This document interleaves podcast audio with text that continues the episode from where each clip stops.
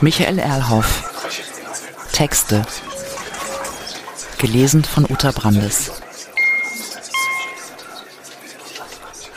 Emil Lachhofer, Zeller Volksmöbel.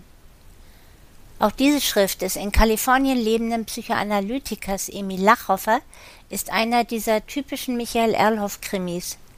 Und wer sich nicht gleich gedacht hatte, der Autorenname ist ein Anagramm von Michael Erlhoff.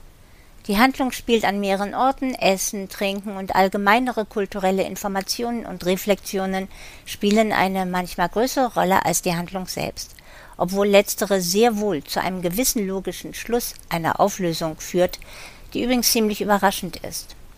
Und mal wieder mit durchaus tragischem Ausgang für die Person, die da unter diversen falschen Namen recherchiert.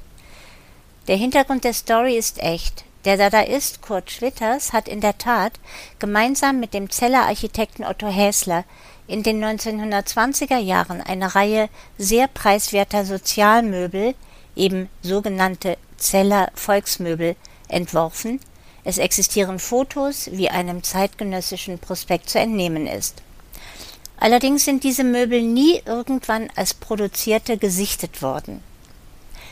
In dem Roman nun startet um 2010 herum eine Jagd von diversen undurchsichtigen Seiten auf diese vielleicht doch vorhandenen oder gefälschten Möbel und auf andere Schwitters Kunstwerke. Gefährliche Verbindungen, Tote in Deutschland und Hongkong, unseriöse Echtheitsgutachten, merkwürdige Auktionshäuser und entsprechende Fälschungen verbinden sich in diesen Zeller Volksmöbeln mit Beschreibungen über Orte, kulturelle und Essgewohnheiten und noch viel mehr. Zeller Volksmöbel wurde übrigens 2013 fertiggestellt. Insofern entsprechen bestimmte gesellschaftliche Situationen eben denen des Jahres 2013. Kurzbiografie von Dr. Emil Lachhofer.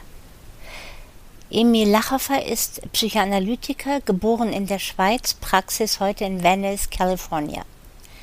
Mehrere Aufsätze von ihm erschienen vor allem in amerikanischen und auch in asiatischen Zeitschriften zu Themen wie Alles falsch, Verdrängung als Symptom falscher Selbstwahrnehmung, Das Elend kultureller Differenzen psychoanalytischer Praxis, Symptome missverstandener Vorstellungen von Liebe.